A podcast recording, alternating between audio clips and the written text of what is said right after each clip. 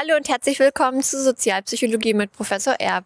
Bestimmt haben Sie schon mal gehört, dass jemand eher introvertiert oder extravertiert ist. Manchmal hört man vielleicht auch den Begriff extrovertiert.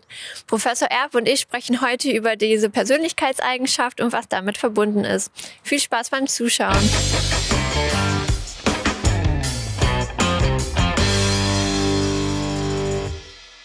Hallo Jennis. Ja, hallo Judith. Wir wollen ja heute über Extraversion sprechen, die Persönlichkeitseigenschaft. Wir haben ja auch schon Videos zu anderen Persönlichkeitseigenschaften gedreht, deswegen bietet sich das ja an. Und viele Leute kennen das auch, glaube ich, diese Eigenschaft. Sie beschreiben sich auch eher als introvertiert oder extravertiert. Manche sagen auch extrovertiert. Da merken wir Psychologen und Psychologen gleich, dass die vielleicht nicht so viel Ahnung haben. Äh, aber erklär doch einfach mal, was Extraversion ist. Ja, wie du schon sagst, Extraversion ist eine Persönlichkeitseigenschaft, die wir alle mit herumtragen. Typischerweise ist sie normal verteilt, wie wir das nennen in der Psychologie. Also die allermeisten sind irgendwo in der Mitte und wir können nicht unbedingt sagen, der ist jetzt introvertiert oder sie ist extravertiert oder so ähnlich. Ähm, das sind eher nur äh, also extreme Fälle. Und äh, wenn diese extremen Fälle auftauchen, dann haben sie bestimmte Eigenschaften. Und diese Eigenschaften gehen in Richtung des, des Aufsuchens von sozialen Aktivitäten und auch des Sozial des, der, der Gestaltung von sozialen Aktivitäten. Also wie gehen die auf andere Leute zu? Ein bisschen kennt man es schon aus dem Alltag. Ähm, und äh, die Extraversion ist auch ein Teil der Big Five. Dazu haben wir auch schon mal ein Video gedreht. Also ist eine sehr wichtige, eine sehr bedeutsame Persönlichkeitseigenschaft, die auch in vielen Persönlichkeitstheorien, wie wir aus der Psychologie dann sagen, äh, immer wieder äh, hervorgegangen ist aus der Forschung. Man findet das also immer wieder und das ist auch sehr wichtig. Wie kann man denn jetzt im Alltag erkennen, ob man selbst oder eine andere Person eher introvertiert oder eher extravertiert ist? Gibt es da bestimmte Situationen, die typisch für das eine oder andere ist? Na gut, also äh, die allermeisten, wie ich schon sagte, sind so in der Mitte und die verändern natürlich auch äh, die Art und Weise, wie sie mit sozialen Kontakten umgehen, je nach Situation. Also bemerken wir, dass vielleicht eine Kollegin, die sonst eher zurückhaltend ist bei der Arbeit, äh, am Ende bei der Weihnachtsfeier plötzlich aus sich rausgeht oder genau umgekehrt mit einer anderen Person. Äh, das sind also wir mehr oder weniger normale Menschen, die also in diesem ähm, äh, Bereich in der Mitte liegen. Wenn wir aber extreme Ausprägungen haben, dann kann man das durchaus auch beobachten im Alltag. Äh, gibt eine Reihe von Adjektiven, die man den Extravertierten und den Introvertierten dann zuschreiben würde. Extravertierte sind halt Leute, die auf andere zugehen, die eher expressiv sind, also sich ausdrückende Gestik haben, eine Mimik haben, heiter erscheinen, gesellig erscheinen, abenteuerlustig sind, auch tendenziell eher optimistisch erscheinen. Solche Eigenschaften sammeln sich da. Sie suchen den Kontakt zu anderen Menschen. Ja, und gestalten ihn auch eher offen und äh, ja, im Gegensatz zu den Introvertierten, äh, da könnte man jetzt die Gegensätze natürlich anbringen. Also sie sind eher nicht so gesellig. Äh, es kommt eine Einladung zu einer großen Party am Wochenende. Extravertierte freuen sich darauf, sind die Partylöwinnen und Löwen natürlich. Ähm, Introvertierte überlegen, ja, muss ich da jetzt hingehen? Ich würde ja lieber zu Hause vielleicht mit dem Buch ähm, auf der Couch sitzen am Samstagabend. Also Introvertierte sind dann eher zurückhaltende Menschen, sind nicht so sehr auf die Anerkennung der anderen Menschen angewiesen. Der Blick das kann man sagen, ist nach innen gerichtet und es kommt von innen auch, äh, von innen auch äh, relativ viel Input, kann man sagen, also relativ viel Information, mit der Introvertierte dann auch beschäftigt sind und sich selbst mit sich selbst beschäftigen. Ja, eher ernsthaft, bedächtig. Und wenn das über viele Situationen immer wieder auftaucht, äh, dann kann man so auch im Alltag beobachten, ach ja, das ist jetzt wahrscheinlich doch eher eine introvertierte Person oder eher eine extrovertierte Person. Wichtig ist natürlich schon, habe ich auch schon gesagt, äh, dass man das nicht aus einer Situation schließt. Äh, in der Psychologie hat man natürlich Messinstrumente, das sind typischerweise Fragebogen zu Selbstauskünften, werden Fragen gestellt, äh, wie reagierst du in dieser Situation, wie reagierst du in die, jener Situation. Und wenn sich dann äh, das in eine Richtung häuft, bestimmte introvertierte oder extravertierte Eigenschaften, die da berichtet werden von den Befragten, äh, dann schreiben wir diesen Menschen dann eine Ausprägung zu auf dieser Dimension Extraversion.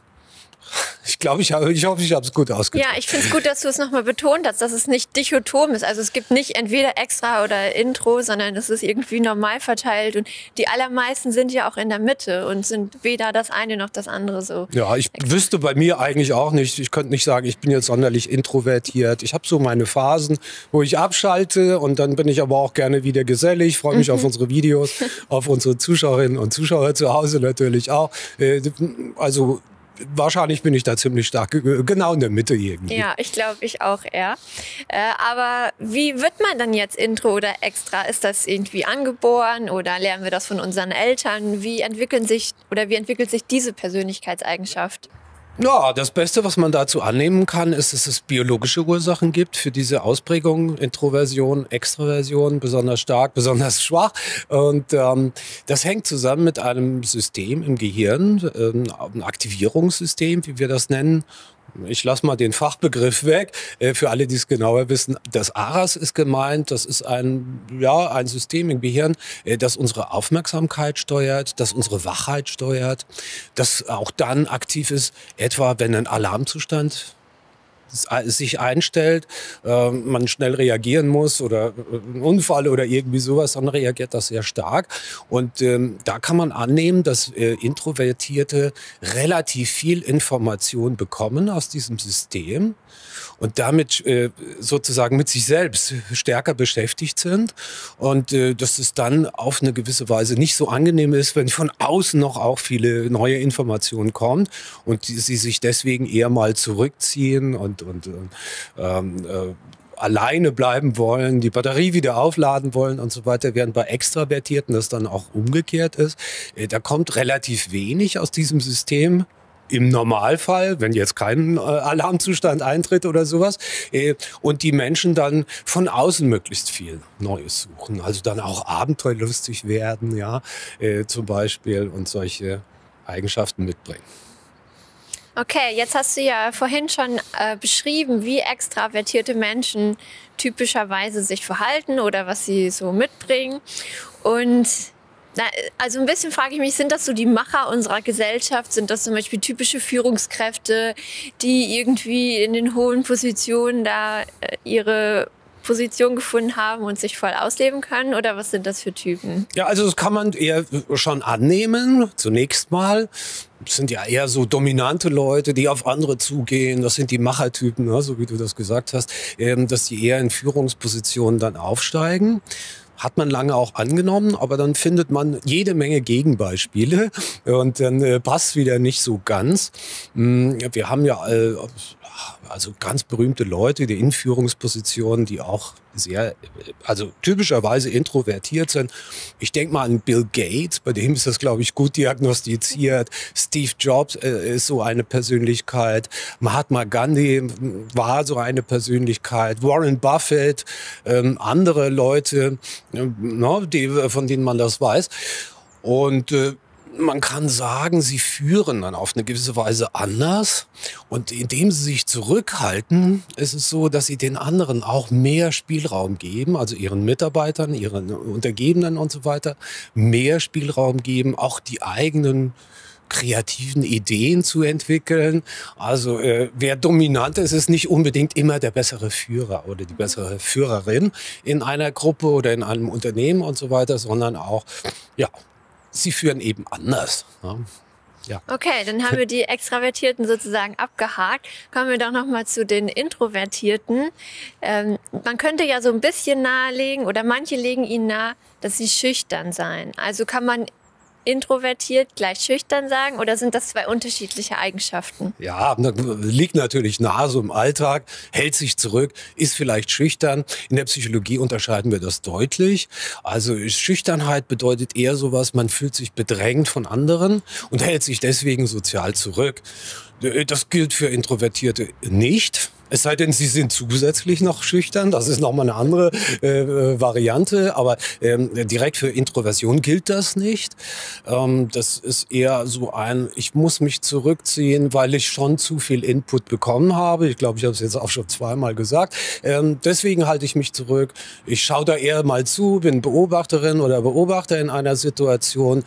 Ich habe schon genug Input. Mit Schüchternheit direkt hat das eigentlich nichts zu tun, obwohl sie es ähnlich äußert.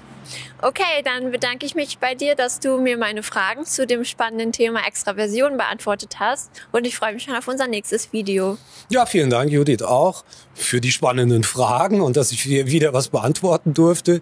Vielen Dank auch Ihnen allen zu Hause fürs Zuschauen, fürs Zuhören. Wenn es Ihnen gefallen hat, wie immer, lassen Sie uns gerne einen Daumen da, abonnieren Sie unseren Kanal und bis zum nächsten Mal. Ciao.